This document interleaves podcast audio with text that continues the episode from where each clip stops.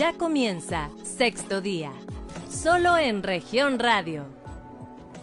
¿Qué tal amigos? Muy buenos días. Bienvenidos una vez más a este programa de sexto día, un programa de información y análisis de Grupo Región, donde como siempre para nosotros es un placer que nos acompañe la sintonía de nuestras estaciones de radio. precisamente, pues vamos a comenzar saludándole a todos nuestros amigos que nos escuchen en las diferentes regiones del estado. Mi nombre es Jessica Rosales y le damos la bienvenida a nuestros amigos del 91.3 eh, aquí en la región sureste que nos están escuchando en esta sintonía. También para nuestros amigos de las regiones centro, centro desierto, carbonífera y cinco manantiales a través del 91.1 de frecuencia modulada. También para la región laguna de Coahuila y de Durango, aquellos que nos escuchan en el 103.5 de frecuencia modulada. Allá en Piedras Negras, en la región norte de Coahuila y el sur de Texas a través del 97.9 y por supuesto para nuestros amigos de Acuña, Jiménez y del Río Texas, quienes nos sintonizan en el 91.5 de frecuencia modulada. Pero también puede usted eh, escucharnos y vernos a través de las redes sociales en esta transmisión que le tenemos en estos momentos a través de nuestra cuenta de Facebook Región Capital Coahuila, en donde usted podrá enviarnos también todos sus comentarios. Y bueno, el día de hoy vamos a platicar de un tema muy interesante. Siempre pensamos en los temas de violencia de género, en la protección de las mujeres, de las víctimas, pero ¿qué hacer para erradicar de origen esta problemática de violencia que existe en nuestro país? Hoy vamos a hablar aquí en sexto día sobre las nuevas masculinidades. ¿Qué significa esto? ¿Qué están haciendo los estados, principalmente Coahuila, en este contexto? ¿Y qué podemos hacer como sociedad para contribuir a un cambio de conciencia y sobre todo de sensibilización para prevenir la, y erradicar, por supuesto, la violencia de género. Para este día y para hablar de este tema se encuentran hoy con nosotros y le queremos dar la bienvenida a Luz Elena Morales Núñez. Ella es diputada local y coordinadora de la Comisión de Igualdad de Género en el Congreso de Coahuila. Luz, muy buenos días. ¿Qué tal? Muy buenos días, Jessica. Saludo a todos tus radioescuchas y a todos tus seguidores también vía redes sociales. Es un gusto poder estar aquí contigo, siempre con temas muy novedosos que puedan ser de utilidad a la gente que nos está escuchando. Al contrario, Luz, muchas gracias por acompañarnos y también está con nosotros aquí en el estudio de sexto día Daniel Iván Leza Cepeda. Él es psicólogo adscrito a la Unidad de Control y Gestión de la Fiscalía de Investigaciones Especializadas, Atención y Protección a Víctimas y Testigos aquí en Coahuila. ¿Cómo está, Daniel? Muy buenos días. Muy buenos días. Este, muchas gracias por el espacio y pues bueno, vamos a platicar de estos temas que sí, como lo comentaba, son importantes para trabajar el tema de violencia desde el otro lado. Claro, y creo, bueno, viene cerrando el mes de marzo, eh, donde se conmemoró el Día Internacional de la Mujer, con ello acciones y actividades para la protección de sus derechos, sobre todo exigir justicia en temas de feminicidio. Pero, ¿qué tenemos que hacer? ¿Cuáles son las nuevas masculinidades? ¿Cómo atacar el problema de origen luz? Porque eh, sabemos que hay agresores y mientras sigan existiendo agresores, pues será más difícil ir atacando la violencia. ¿Qué significan, Luz, que nos puedas platicar tú que has tenido este activismo durante muchísimos años en los diferentes cargos a los que has estado? ¿Qué son las nuevas masculinidades?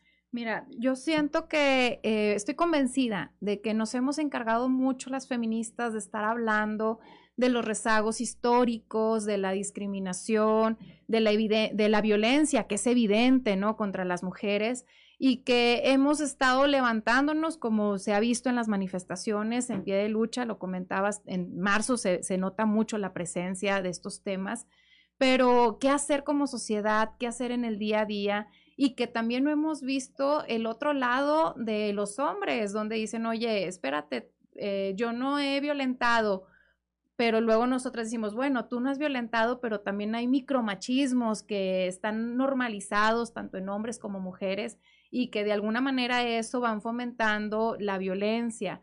O como feministas no, no, o sea, nos hemos preocupado tanto nada más por nuestro empoderamiento, pero decir, oye, pues la violencia eh, le está generando, ¿qué está pasando con esos generadores de violencia? ¿Por qué le están haciendo? ¿En qué momento podemos vincular o hablar con los hombres y decirles el cómo sí? Hemos dicho el cómo no violentar a una mujer, el cómo se tiene que respetar el cuerpo de una mujer, pero el cómo sí, o sea, e, ellos ya eh, siento que hemos invadido de un cómo no, pero no de un como sí. Y las nuevas masculinidades justamente van a enseñar eh, lo que yo lo interpreto de esta manera a los hombres de cómo pueden vivir su hombría eh, en un tema sano, ¿no? El cómo desmitificar el que al, hombre que le gusta eh, ir por sus hijos, el que no le gusta salir, pues no es que sea mandilón, le gusta esa parte, pero por encajar en un estereotipo, pues va, va llevándolo a otras circunstancias. ¿Cómo podemos ir normalizando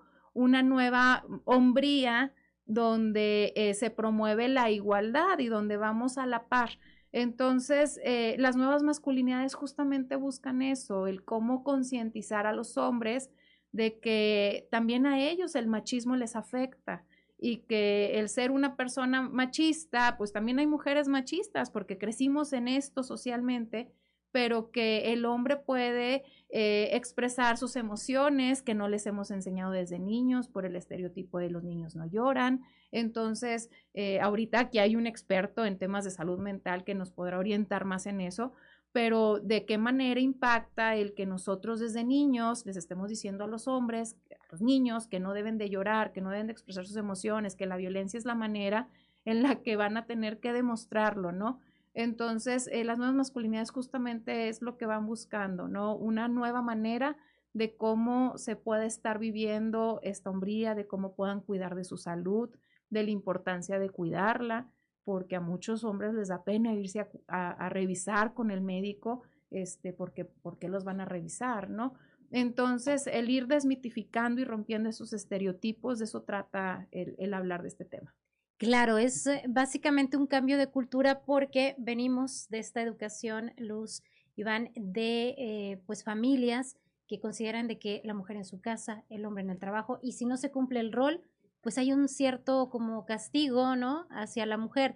Iván, en este sentido, tiene que conocer la sociedad que pues a veces llega a cometerse un delito al momento de, implementar alguna actitud eh, en esta nueva sociedad eh, ¿Qué es lo que está haciendo la Fiscalía en este contexto?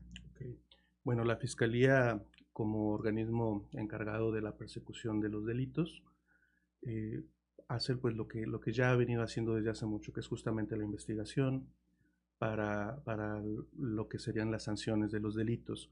Pero hay todavía un aspecto que no se había estado cubriendo. Eh, regularmente la Fiscalía lo que ha estado haciendo es pues incorporar la perspectiva de género eh, en todos los procesos de atención, eh, incluyendo, por ejemplo, en el área que estoy yo, que realizo dictámenes periciales, eh, juzgar o valorar los casos utilizando la perspectiva de género. Eso involucra pues visibilizar todas las condiciones de desventaja en las que se encuentran las víctimas, pero había venido quedando históricamente en el proceso de, búsqueda de justicia de lado la parte de atender al, al hombre, ¿no? se, ha visto que, la atención de tipo punitiva, lo que tiene que ver con sanciones legales, privación de la libertad, etcétera, resultan contraproducentes en muchas ocasiones. Y desde ahí lo que se viene haciendo es abrir espacios para el trabajo con estos hombres. Eh, en los casos de delitos de violencia familiar, por ejemplo, feminicidios en grados de tentativa, eh, hay ocasiones donde se llega a lo que se llama como suspensión condicional del proceso, en el cual el juicio, vamos a decirlo así, se detiene, la persona que está siendo juzgada acepta su responsabilidad y se le establecen ciertas, em, ciertos compromisos que tiene que cumplir para tener el beneficio de, tener la libertad. Dentro de esos beneficios, uno de ellos, que es el que creo que viene muy, muy al caso, es el someterse la persona a lo que sería un tratamiento para eh, luchar en contra de la violencia. ¿sí? Eh, y, aquí viene muy, muy de la mano el hecho de que no se trata únicamente de que la persona aprenda a respirar y contar hasta 10 y que aprenda la persona a contener el enojo. Hay que distinguir, no se trata de un, de un tratamiento que tenga que ver con el control de la ira, sino de un tratamiento que tiene que ver con el cuestionamiento de todas las pautas de, interpretación del mundo y de actividad en el mundo que los sujetos han adquirido a lo largo de su subjetivación, es decir, de su proceso de convertirse en personas y que les han llevado a, la conducta violenta como un instrumento de resolución de conflictos. Entonces, la Fiscalía lo que está haciendo es abrir estos espacios. Eh, actualmente, eh, en el área donde me encuentro yo, estamos trabajando con UMECA, que es la unidad de medidas cautelares. Nos están pasando a hombres que están en este proceso de suspensión y están ahora sí que obligatoriamente eh, acudiendo a estos, a estos talleres, dentro de los cuales pues nuestra primera tarea es tratar de generar algo de motivación al cambio para que esa motivación que inicialmente es externa y que tiene que ver con, ah, pues voy a cumplir lo que me está pidiendo la fiscalía ya para quitarme este problema de encima. Porque así llegan, este, y que se dé eh, un momento de reflexión y dice, ah, probablemente esto me está haciendo mal a mí también, ¿no? Y entonces haya un proceso de trabajo sobre su identidad. Eh, hay este espacio y hay otros espacios como en los centros de atención a víctimas del delito. Perfecto. Estamos hablando entonces de agresores que ya están en un procedimiento y que, bueno, si, si bien eh, son obligados, llega a un punto donde ustedes tienen esa labor, ¿no? De lograr la reflexión, la sensibilización. Y es que, Luz, eh, creo que en esta costumbre que tienen los hombres de tratar de lo que decía Daniel Iván, de, de resolver los conflictos con violencia, parece tan normalizado y tan común que no lo ven como un delito ya hasta que se llega la denuncia, ya cuando hay lesiones, cuando se llega a otros niveles. ¿Cuál es el panorama, Luz, que, tenemos eh, eh, en nuestro estado respecto a la violencia? Porque existen las estadísticas, pero pareciera que los hombres agresores no se percatan de que se están cometiendo pues delitos, se está violentando los derechos de las mujeres. Sí, en México como en Coahuila, siete de cada diez mujeres mayores de 15 años en algún momento de nuestra vida hemos sufrido algún episodio de violencia. Y luego hay que identificar los tipos de violencia, ¿verdad? Porque pueden ser violencias psicológicas, que tiene que ver con todo el tema emocional, eh, el, herir eh, con palabras a, otra persona, este, el chantajear, etcétera lo que ya es la violencia física, utilizar cualquier parte de mi cuerpo para poder estar eh, golpeando o utilizar algún objeto para causar un daño a la otra persona, violencia sexual, donde eh, el consentimiento es la ausencia de este consentimiento y que se toque el cuerpo o se tiene una relación sexual sin, sin este. Em, la violencia em, económico patrimonial, lo que tiene que ver ya con el tema del salario, donde no se reconoce el trabajo en la casa. Entonces, como tú no trabajas y yo soy el proveedor, tengo ese poder de decidir qué comprar, cómo comprarlo y tú no eres capaz de administrarlo. O también pasa en mujeres que eh, eh, son autosuficientes, vaya, que tienen también su empleo y que por la misma violencia psicológica, pues se creen incompetentes de poder regular su propio gasto, ¿no? O de la venta de las eh, casas cuando están en un proceso de divorcio, resulta que la casa ya la, dueña es la suegra y nunca la tuvo el hijo y no hay manera de acceder. Entonces, bueno, hay muchísimas violencias que luego se pueden ir inmersas. Pero eh, luego nos dicen, oye, pero también hay violencias de las mujeres hacia los hombres. Entonces, sí, son las mínimas, pero también hay, claro, la, la violencia en, en, en la pareja se puede ejercer tanto del hombre como para la mujer, como de la mujer para el hombre. Y yo en las pláticas que tengo con mujeres siempre les digo, el violentómetro es una manera muy sencilla de conocer qué acciones eh, hay de violencia en mi, en, mi, en, en mi entorno, ¿no? Y también debo de ser capaz de razonar cuáles yo las genero. Las mujeres utilizamos eh, acciones de violencia como el chantaje. Este, entonces, eh, mis hijos son míos y no te impido verlos. O sea, también hay conductas de violencia que nosotros ejercemos y que eh, luego están como normalizadas o decimos sí, pero son menores a las que ellos. Entonces es como sociedad, ¿cómo hacemos para que nuestras relaciones personales de familia estén libres de violencia? Hacia eso vamos, ¿no? Y yo creo que un factor muy importante luego que tenemos es la codependencia, codependencia emocional, codependencia económica, que luego nos, nos prima y nos, nos envuelve en todas estas violencias. Y luego, si nos vamos a un escenario de las personas que están falleciendo, los asesinatos, podemos ver cifras donde en México 10 mujeres al día son asesinadas y la gran mayoría, te puedo decir que más del 95% son asesinadas por sus parejas. Contrario a que sí, hay mayor cifra de hombres que son asesinados, pero son asesinados por otras circunstancias y sus agresores son los mismos hombres. Entonces estamos hablando de una problemática de violencia generalizada.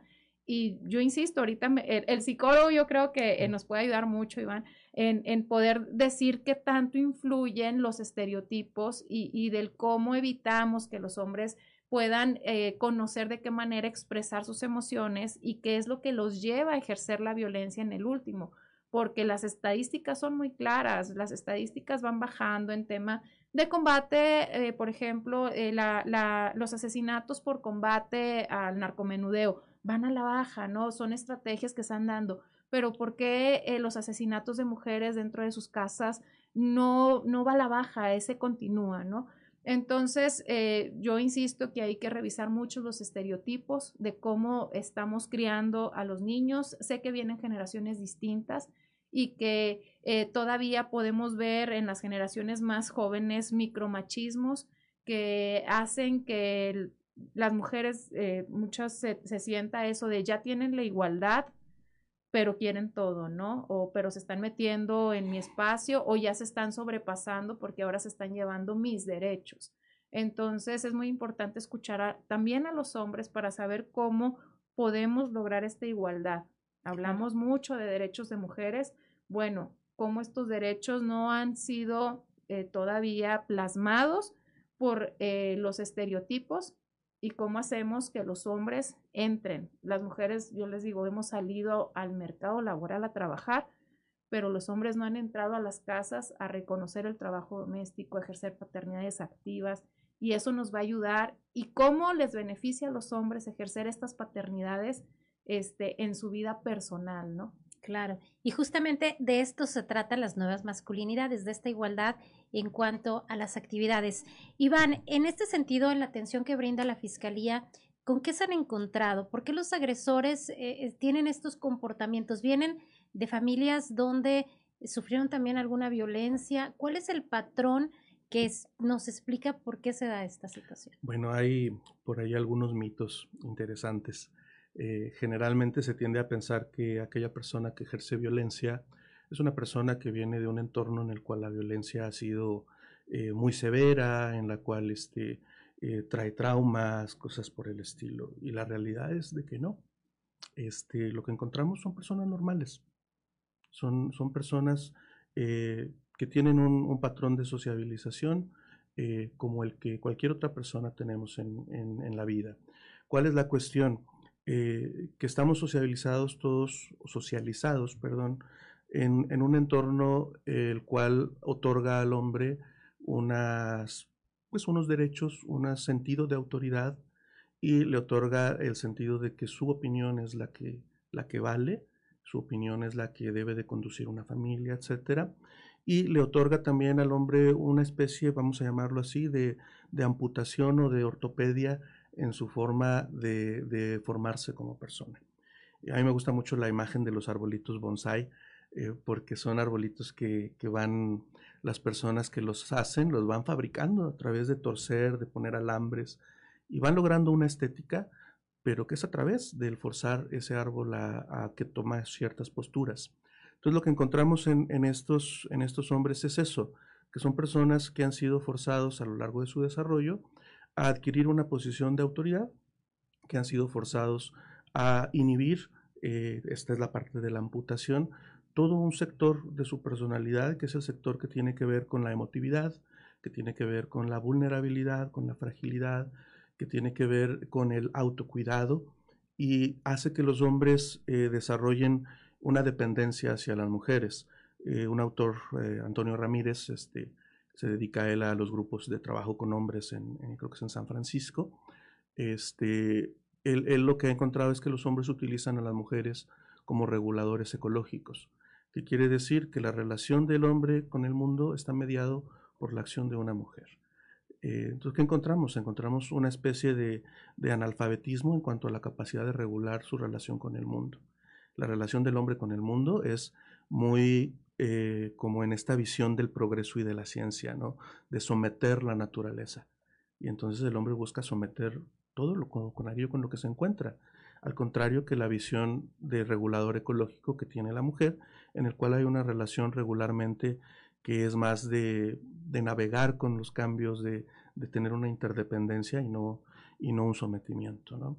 Entonces encontramos esto, una socialización de género muy, muy marcada, en la cual los roles, los estereotipos son muy marcados, encontramos pocas habilidades para el relacionarse con el medio, encontramos dependencia respecto a la mujer y eh, pocas habilidades para el autoconocimiento y la expresión afectiva.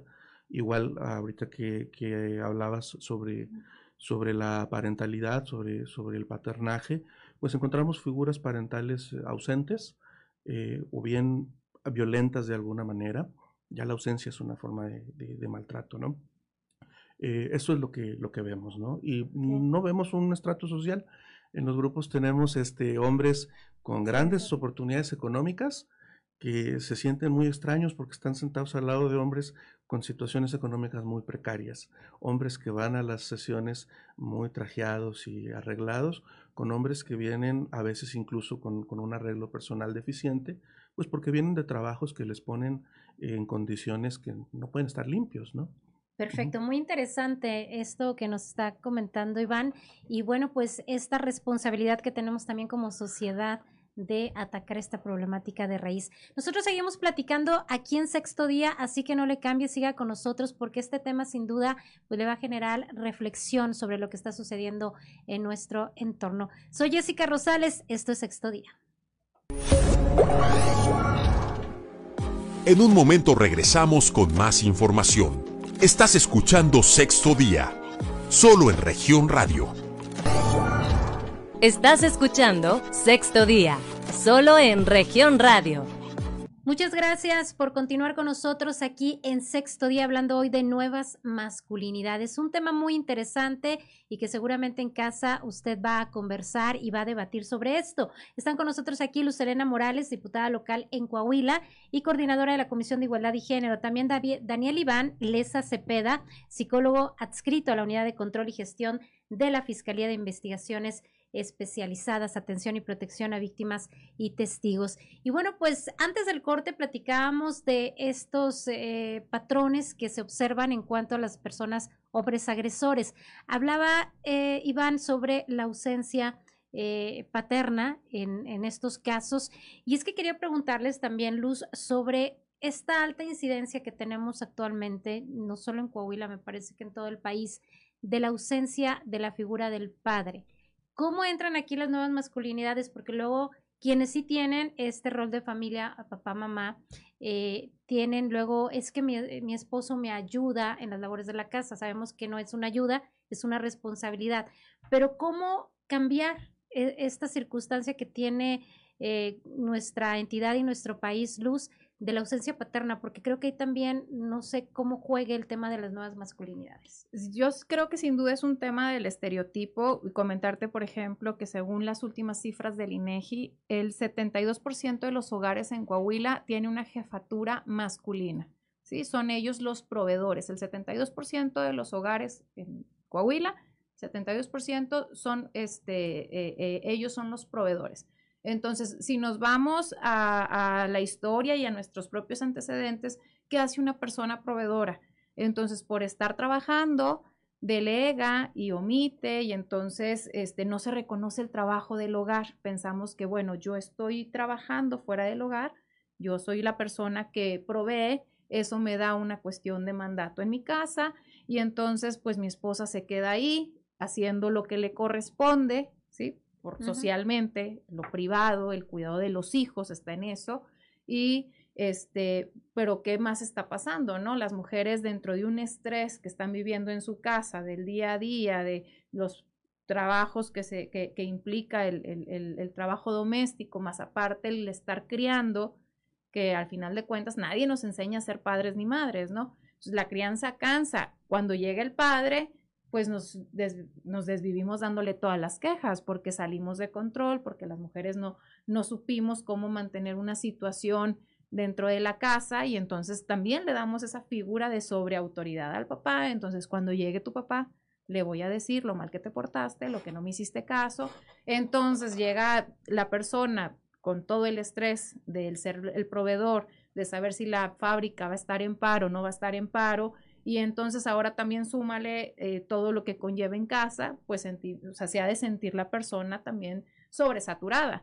Cómo se siente la mujer que está trabajando en la casa sobresaturada, ¿no? Entonces, eh, tenemos un patrón eh, de cómo fueron nuestros papás, que la gran mayoría tuvimos una figura, este, eh, hay distintos tipos de ausencia, ¿no? O sea, no necesariamente es el, el, que mi padre fue ausente, aunque vivamos en la misma casa, ¿no? Pues al final de cuentas él trabajaba todo el día o viajaba. Entonces, ¿de qué manera esto va implicando? Pero ante ese trabajo y ante esas horas de ausencia, el estar en ciertos momentos, el estar en el momento adecuado, pues implica, ¿no? Ahora hay muchos hombres muy conscientes que dicen, no, a ver, yo me puedo salir de mi trabajo, tengo la facilidad de poder ir por mis hijos al kinder, pero antes era mal visto, ¿no? Hombre mandilón que se está saliendo y que le gusta estar en su casa, que le gusta jugar con sus hijos, que le gusta papachar, cuando se está llevando una relación este, afectiva, paternidad activa, paternidad responsable. Ahora, ¿qué está pasando cuando se separa el divorcio, cuando existe un divorcio? Muchos, lamentablemente, muchos hombres proveedores dicen, ah, yo sigo manteniendo a mis hijos mientras ella no se consiga un novio. En cuanto ella tenga otra pareja, le dejan de dar el dinero cuando dicen, oye, el dinero no lo está utilizando ella para salir, lo utiliza para el cuidado de sus hijos, ¿no? Entonces es cómo podemos eh, desmitificar todas estas situaciones y poner y, valorar la importancia de que los padres estén en, los momentos más importantes de la infancia, cómo llevamos infancias con una disciplina positiva, el que a ti te hayan agarrado a cinturazos no quiere decir que sea la mejor manera de educar ni de mostrar autoridad, ¿no? Entonces tenemos muchos retos, eh, las, eh, las nuevas generaciones de padres pero sí que, eh, considero que hay un gran avance porque hay más conciencia sobre esto, pero luego nos va ganando este machismo, ¿no? El de, lo, pongo bien clarito, las pensiones alimenticias, porque hay tanto problema con la pensión alimenticia, porque estar mendigando un, un, dinero que sabemos que es para la manutención de tu hijo cuando tú sabes lo que se gasta en una casa. Es algo que eh, en mi mente no entiende y, y, que mi única salida se la asumo al machismo, ¿no? Claro. A que si la persona va a estar con otra más, entonces que ella se haga cargo de todo, cuando estamos haciéndole daño a los niños. Claro, creo que dijiste una, una palabra clave que es la paternidad afectiva. Creo que este rol o este estereotipo eh, está impidiendo que los papás tengan estos vínculos con los hijos y a la hora de la separación pues ya no hay esta convivencia y se va perdiendo, ¿no? Entonces, preguntarte, Iván, en el tema de, del trabajo que realizan ustedes, ¿cuáles son los ejercicios o cuál es eh, el camino que, que, le están mostrando a estos hombres agresores para cambiar sus conductas? Porque hablaba Luz de la importancia de que se involucren en, en cosas de casa. Ellos entiendo que ya llegan a un tema de lesiones, de violencia muy alta, pero ¿Qué es lo que pudiera funcionar para estos hombres agresores cambiaran una conducta y entraran en estas nuevas masculinidades? Bueno, es, es un tema complicado porque implica una renuncia a privilegios, ¿sí? Este, e implica eh, el salir de una postura de víctima. Es muy curioso que todos los hombres que llegan a las instituciones, por ejemplo, en la que me encuentro yo, para estos trabajos de, trabajo sobre su masculinidad eh, tienen un discurso de víctimas. Entonces es muy difícil para el resto de las personas que no se dedican a esto entender, pues es que tú no eres una víctima, ¿no? Eh, y es muy difícil a veces hacer contacto con estos hombres porque en la mayoría de los lugares a donde van a, a requerir la atención, pues son estigmatizados y son tratados como unos monstruos, ¿no? Este, entonces ellos muchas veces llegan con una postura muy defensiva, con una postura muy dura, este, muy agresivos incluso con, nosotros también. Entonces lo primero que hay que hacer es ofrecer una perspectiva contrastante en la cual se pueda reconocer la humanidad de esta persona, este, se pueda reconocer y ayudarle a ver, pues ahora sí que el lío en el que se metió, y empezar a, favorecer de una manera muy, em, em, ¿cómo podría llamarlo? Eh, selectiva empezar a reforzar de una forma muy selectiva todos aquellos pequeños indicios de, cambio que él pudiera tener. Generalmente los hombres llegan con una postura de estar cerrados, de estar sintiéndose víctimas, de estarse sintiendo injustamente tratados y con una serie de, discursos de rechazo a, todo el movimiento feminista, a las instituciones que resguardan a las mujeres. ¿Culpan a las víctimas? Eh, regularmente eh, sí, regularmente la, culpa de la agresión es depositada en la víctima, regularmente se busca algo que disminuya la sensación de culpa y regularmente hay una evitación de hablar de los hechos violentos que se han cometido. Es bien curioso porque los señores llegan hablando eh, en un discurso muy, muy largo, te dan detalles de muchas cosas, pero cuando hay que hablar del hecho violento, no hay detalles. Entonces, estas son maniobras defensivas que la persona tiene. Y no es porque la persona sea una persona que está mal emocionalmente, sino que el hecho de ejercer violencia a él también le duele. ¿sí? Y obviamente no quiere hablar de ello. Entonces, ¿qué, ¿qué, cosas hacemos? Ofrecemos una perspectiva contrastante en la cual es tratado como una persona, no como un monstruo, etc. Ofrecemos la posibilidad a través de, la psicoterapia, desde la entrevista, hacemos una entrevista inicial para seleccionar a los candidatos, ya que hay perfiles, por ejemplo, psicopáticos eh, que no van a funcionar. Entonces, pues ni para qué eh, hacer que este perfil vaya y me contamine al resto del grupo. Este recibirá un tratamiento psiquiátrico aparte. ¿sí? Entonces, este, valoramos, eh, les damos este tratamiento, vamos reforzando cualquier indicio de, motivación para el cambio, vamos cuestionando las conductas que esas personas van teniendo, su posición de víctima la vamos cuestionando y vamos este, favoreciendo a que se puedan ir dando cuenta de los privilegios o de los servicios que ellos piden. La atención en los grupos gira mucho en torno al concepto de servicios al concepto de autoridad, de cómo fuimos socializados para ser autoridades, de cómo a lo largo de nuestras relaciones sentimos constantemente cuestionadas y sobrepasadas nuestras autoridades. Las autoridades tienen nombre, papá, maestro, esposo, etc. Son como rótulos que nos ponemos y nos hacen sentir con autoridad. Entonces vamos mostrando cómo a lo largo de la vida nos vamos metiendo en estos corsets, en estos eh, sacos que no nos quedan y que nos dejan con un resto de malestar. ¿sí? Cuando se va entendiendo que se, que se trabaja a través de estos estereotipos, por llamarle así, se los puede cuestionar, se puede empezar a, a través de la imaginería, por ejemplo, de, ver opciones de, conducta diferente. Y claro, algo importante es ayudar a la persona a detenerse en el momento donde está al filo de cometer un acto violento. Nosotros a ese momento le llamamos riesgo fatal, es parte de lo, de lo que utilizamos muy ad hoc con la metodología de Antonio Ramírez, este, que es que las personas aprendan a reconocer las señales de su cuerpo, las señales de su mente y de su corazón, decimos también, en cuanto a esos momentos de gran activación y de distorsiones en su manera de percibir la realidad. Cuando pueden eh, lograr esto, pueden retirarse como una forma de, de emergencia, de evitar conflictos, y pueden tener un proceso de reflexión y una renuncia a, lo que es la autoridad y una renuncia al ejercicio de la violencia. Posteriormente se puede ir trabajando dentro de los grupos para que la persona eh, idee formas de intervención que no sean violentas, en las cuales pueda respetar a través de la intimidad, que es otro concepto importante, eh, pues las decisiones o las apetencias o los deseos de la pareja. Eh, nos enfocamos mucho en, en, la pareja en estos grupos, pero sabemos que el problema de violencia que ejercemos los hombres o que perdemos ejercer los hombres no se circunscribe al entorno de la pareja. Ayudamos también a que los hombres vean que la violencia eh, va en tres vías, la violencia del hombre hacia otros hombres, porque la masculinidad implica que hay diferentes tipos de masculinidad y una de esas masculinidades es la masculinidad subordinada, es decir, aquellos hombres que no cumplen con todo el estereotipo y están por debajo y subordinados a los hombres que tienen el estereotipo, ¿sí? Este, el amigo que se juntan todos y lo ponen a lavar el carro, ¿verdad? Lo mandan a la tienda por las cocas y le echan carrilla en la carne asada, etcétera, ¿no? Este, se ayuda a que se vea esto y, y, básicamente también se ayuda a que se vea la violencia del hombre contra sí mismo.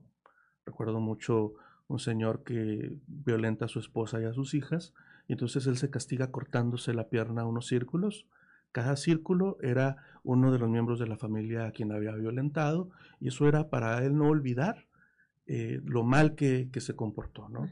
y este, pues la violencia del hombre hacia la mujer.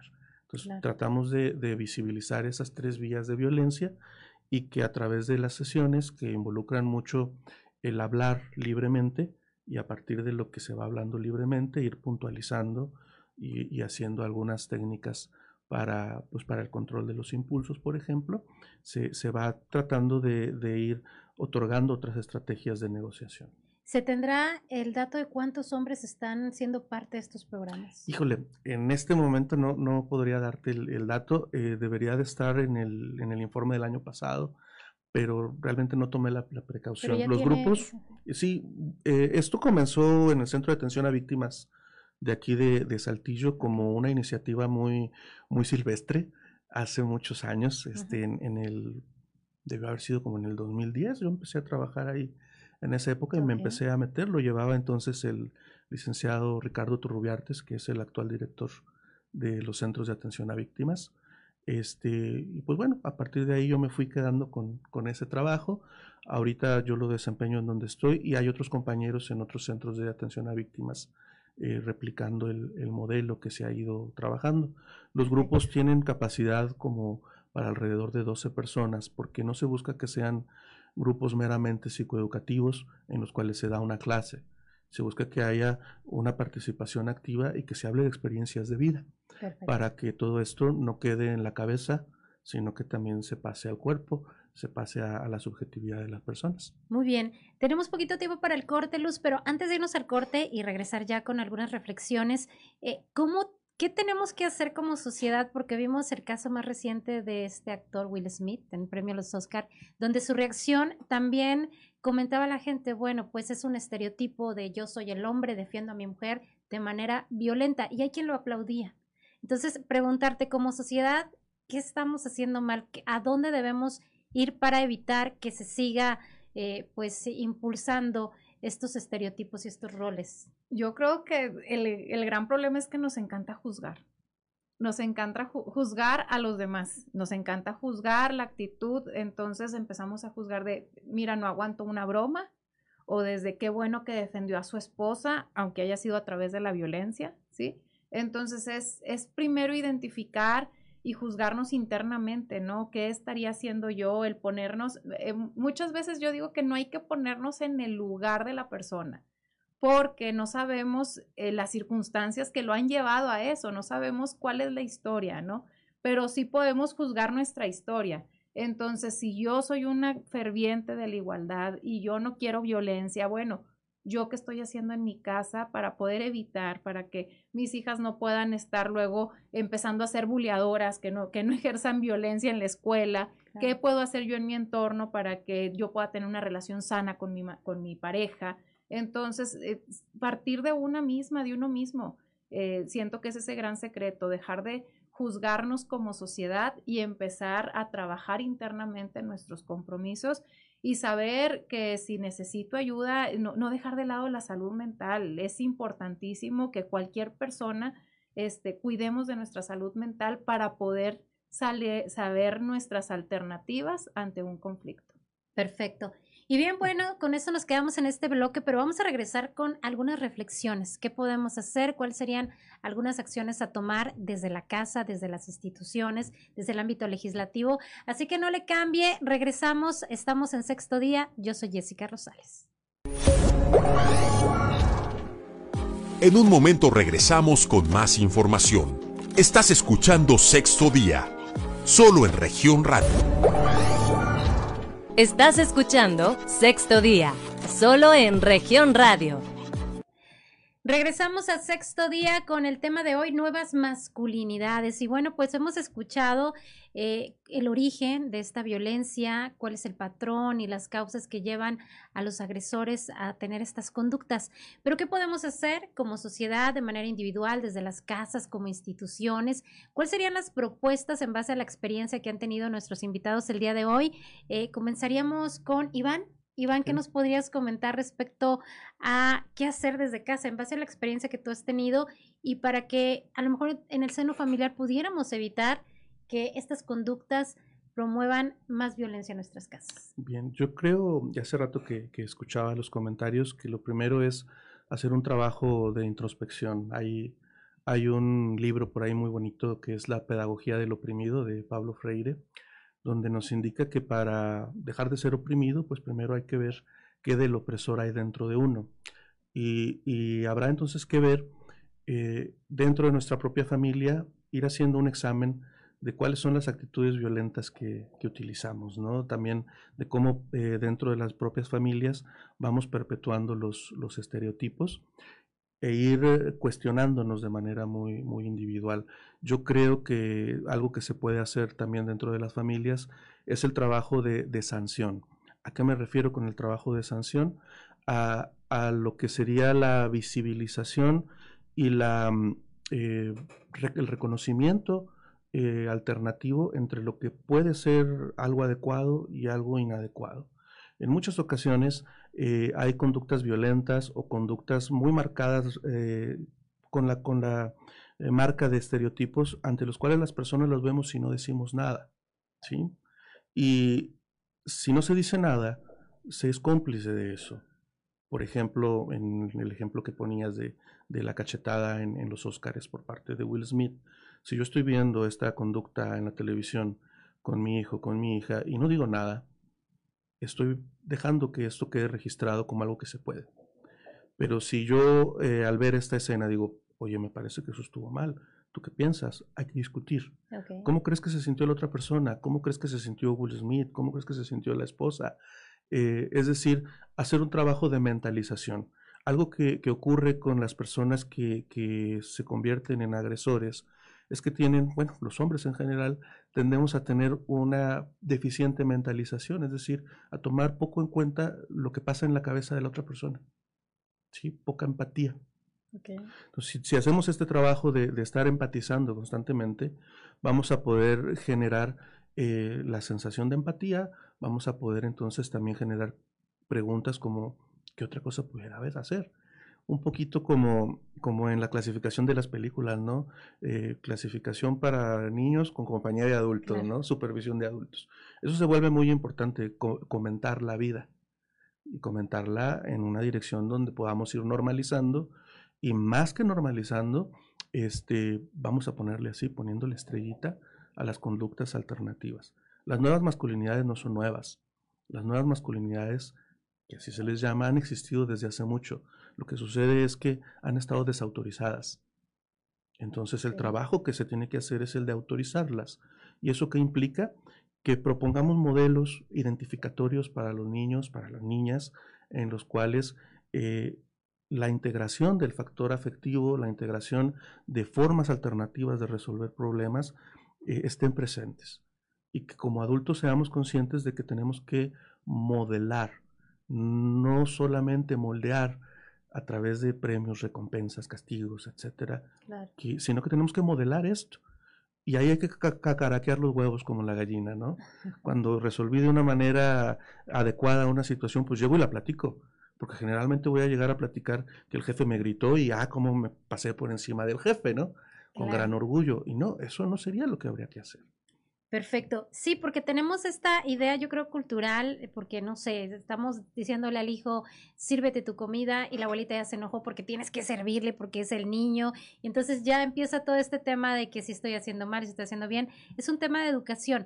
Luz, pero estás en una posición muy importante en donde pues las acciones también pueden influir para que la sociedad desafortunadamente a veces nos hace falta que nos obliguen a hacer ciertas cosas. ¿Qué se podría hacer eh, eh, en las instituciones, Luz, para pues impulsar más estas nuevas masculinidades? Les comentaba que había señalado alguna funcionaria pública de la necesidad tal vez de llevarlo a las escuelas como una materia, de pues hacer más eh, programas en las comunidades. ¿Qué sería lo ideal? Es eh, de todas maneras buscar, de todas las formas, estar buscando el que eh, sepamos que la desigualdad nos va a generar violencia, ¿sí? Nos va a generar discriminación. Entonces, ¿cómo proponemos un plano de igualdad? Hay que hacerlo, sí, desde las leyes, que ahorita hay leyes muy avanzadas, en verdad, hay ordenamientos que dices, sería ya innecesario ponerlo pero a falta de que no se hace en la casa, tendrías que obligar a la escuela que dé materias de género para poder entender la perspectiva, para que los médicos sepan que cuando llega una persona en situación con, con, una herida tiene que dar vista al Ministerio Público porque puede ser víctima de un delito y que ir generando como esta conciencia que para muchos o muchas puede ser obvia, ¿sí? Entonces sí, es seguir adecuando las leyes para poder estarlo haciendo hablábamos, ok, la ley de educación ya te maneja que tiene que haber protocolos para atender el acoso y el hostigamiento sexual dentro de las escuelas. Ahora, ¿cómo trasladamos esos protocolos para las empresas? ¿Cómo podemos obligar que las empresas cuenten con estos protocolos? ¿O cómo le hacemos para que las empresas eh, eh, estén dotando a su personal eh, temas de, humanismo? Vaya, este, yo ahorita platicaba con, con algunas colaboradoras de una empresa Decía, ¿cómo ustedes acercan los servicios a, sus trabajadores, a sus trabajadoras? Pasan las personas dos horas de ida eh, dentro de un camión, las ocho horas laborales, dos horas de trayecto, ¿a qué hora se ocupan? de sus pendientes en la casa, cómo generamos esta armonía y esta conciliación. Yo estoy fervientemente consciente y creyente que un gran problema que nos ayuda, no nos ayuda a poder tener esta igualdad es la falta de conciliación laboral con la familiar. ¿Cómo generamos y cómo obligamos desde las políticas públicas a que las empresas puedan estar ayudando a esto? Ahora hay una norma en el Senado que es la 035 que te habla del estrés laboral. ¿Por qué se genera el estrés laboral? La mayoría de las personas tienen estrés laboral no por, el, no por el trabajo, sino por lo que traen en la casa. ¿A cuántas de nosotros, a cuántos de nosotros no nos ha pasado? A mí me ha pasado, eh, peleé con mi niña en la mañana porque no se quería peinar, porque no se dio prisa, porque se nos hizo tarde y ya todo mi día fue de mal humor y entonces ya le contesté a alguien de mala manera y entonces ya fui con una cadenita, ¿no? Entonces, ¿de qué manera podemos hacer esta conciliación, saber que una persona va a ser muy productiva en su trabajo si también atendemos esa parte emocional, pero si no le queda tiempo para atender lo prioritario, pues es, es una bola. Entonces sí, tenemos que seguir revisando qué ordenamientos tendremos que hacer obligatorias ciertas acciones para poder estar eh, eh, ocupándonos de lo importante, pero yo le apuesto mucho a la conciliación laboral y al tema de cuidados. Un equilibrio. Al equilibrio completamente. Perfecto. Pues eh, sin duda son reflexiones muy importantes. Eh, les queremos agradecer mucho porque desde sus ámbitos pues han estado trabajando arduamente en este tema y bueno, pues decirle a la sociedad, ¿no? Que eh, se tiene que escuchar, tiene que analizar estos nuevos roles que tenemos de familia, muy, muy, muchos estereotipos que no quieren salirse, pero lo decías, Luz, las nuevas generaciones tienen estos, nuevos, estos retos, que es la posibilidad de ir cambiando, ¿no? Las conductas. Así es, yo estoy segura que, que, así va siendo, que eh, el, el, estar reconociendo que está muy bien decir te amo a nuestros hijos, o sea, cuántos, cuánto, cuánto tiempo se tardó mi papá tal vez o mi mamá en decirme te amo, cuando su amor es manifiesto, ¿no? Pero el decirlo eh, también libera. Entonces yo estoy segura que, vamos sí mejorando como sociedad, que vienen generaciones muy distintas, pero que hay que seguir combatiendo eh, estas desigualdades, estas microdesigualdades y seguir trabajando con eh, las personas adultas como lo está haciendo la Fiscalía. En verdad reconozco la labor que está haciendo ahorita que nos contabas el, el psicólogo. En verdad, qué gran oportunidad de estar preocupándose porque al final de cuentas esas personas que están ahorita en un tratamiento, este, si no se reconcilian con su pareja, este, pues van a buscar otra pareja y van a seguir repartiendo patrones, ¿no? Entonces es seguirle apostando a nuestra salud mental para poder desconstruirnos y poder lograr un equilibrio que nos ayude a tener una igualdad este, en nuestra casa y eso se va a manifestar en nuestro entorno. Perfecto, pues como siempre agradecerles que nos hayan acompañado hoy aquí en el estudio de Sexto Día, un tema importante y relevante como sociedad y que, bueno, pues la idea es tomar la reflexión de todo lo que ustedes nos comparten a través de su experiencia. Agradecerle Luz Elena Morales, diputada en Coahuila, quien hoy estuvo aquí con nosotros. Muchas, gracias. Gracias a ti, siempre es un gusto poder estar aquí en tu auditorio. Al contrario, también a Daniel Iván Leza Cepeda, psicólogo adscrito en la Fiscalía General del Estado. Muchas gracias. Muchas gracias. Y bueno, sobre todo a usted, auditorio que nos acompaña cada sábado a través de la sintonía de las diferentes estaciones de radio de Grupo Región. Le agradecemos que hoy haya estado aquí con nosotros y recuerde, pues lo esperamos en los siguientes espacios de Grupo Región. Yo me despido, mi nombre es Jessica Rosales, como siempre le deseo que pase un excelente fin de semana. Te esperamos el próximo sábado a las 10 de la mañana. Hasta el próximo sexto día, solo en región radio